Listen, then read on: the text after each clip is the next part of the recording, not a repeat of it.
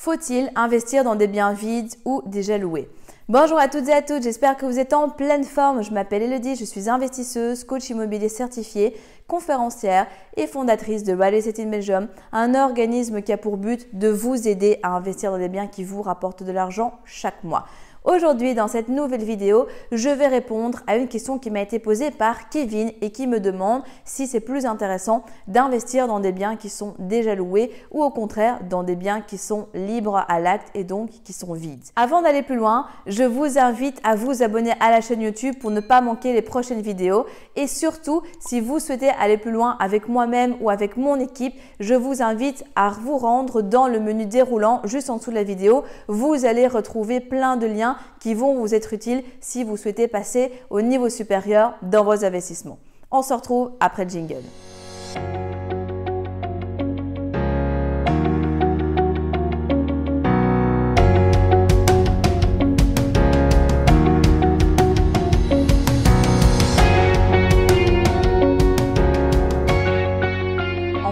Faut comprendre que c'est ni bien ni mal d'investir dans des biens où il y a un locataire ou pas. Ça va dépendre vraiment de ce que vous, vous souhaitez. Si vous avez envie d'avoir un investissement qui est plutôt bah, tranquille, dans lequel vous vous prenez pas trop la tête et que vous achetez, admettons, un bien qui a été rénové ou limite un bien neuf dans lequel il y a déjà un locataire, bah, ça va être assez fluide puisque vous n'aurez déjà pas de rénovation à faire et vous allez reprendre en cours le bail qui a été signé avec l'ancien propriétaire. Donc pour vous, ben, vous allez commencer directement à percevoir vos loyers et ça va être quelque chose d'assez facile.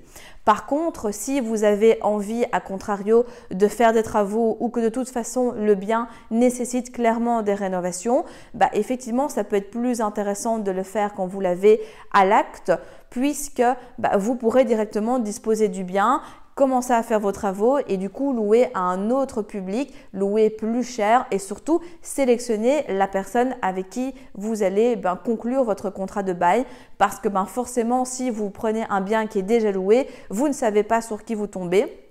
Parfois, vous pouvez avoir des bonnes surprises, mais parfois, vous allez peut-être avoir des mauvaises surprises parce que vous allez vous rendre compte qu'en fait, c'est un mauvais payeur, c'est quelqu'un qui dégrade l'appartement, euh, c'est quelqu'un qui a conclu un bail qui ne respecte absolument pas ce qui est dedans, euh, les accords qu'il y avait eu avec le précédent propriétaire euh, n'étaient pas totalement clairs, etc.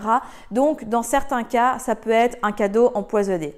Si vous décidez tout de même d'acquérir un bien où il y a un locataire qui déjà dedans et que cette personne ne vous plaît pas, vous pouvez toujours lui donner un renom ou vous pouvez également lui faire resigner un bail avec des nouvelles clauses, etc. Et là, si la personne bah, est contente avec ce que vous lui proposez, elle reste, sinon elle part. Après, on n'est pas toujours euh, en contact avec des personnes qui sont conciliantes. Je vous invite à vous référer plutôt à ma vidéo que j'ai faite qui est un extrait de conférence dans lequel j'explique comment réagir en cas d'impayé pour voir dans ces cas-là ce qu'il est possible de faire. Mais si vous êtes sur quelqu'un et en général ça se passe quand même relativement bien, euh, qui est plutôt flexible, etc., et que vous arrivez à la faire partir, eh pour vous c'est pas trop problématique non plus.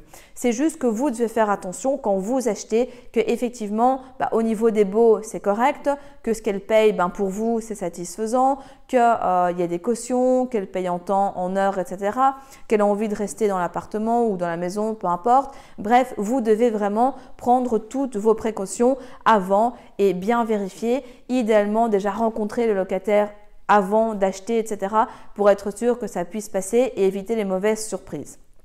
Après, on est en présence d'humains. Donc forcément, c'est pas parce que lors de la visite ça s'est bien passé que d'office, euh, lorsque vous, vous devenez propriétaire, ça va d'office se passer bien. Mais globalement, il faut rester positif. Il faut se dire que quoi qu'il arrive, de toute façon, ça va aller et ça se terminera toujours bien. Donc c'est un petit peu à double tranchant pour ce locataire-là. Vous pourrez également, comme je disais, avoir une super surprise et vraiment être sur quelque chose de fluide et déjà vous concentrer du coup sur l'acquisition d'un prochain investissement.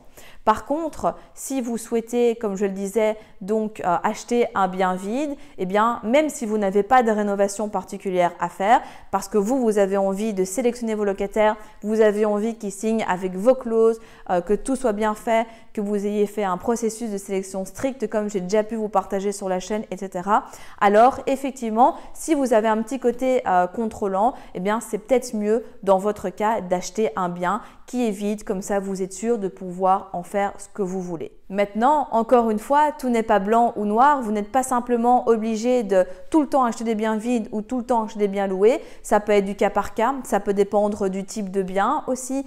Personnellement, lorsqu'il s'agit de biens d'habitation, je préfère que les biens soient vides pour pouvoir à la fois rénover, pour augmenter la valeur du bien et la valeur locative. Ensuite, sélectionner les locataires.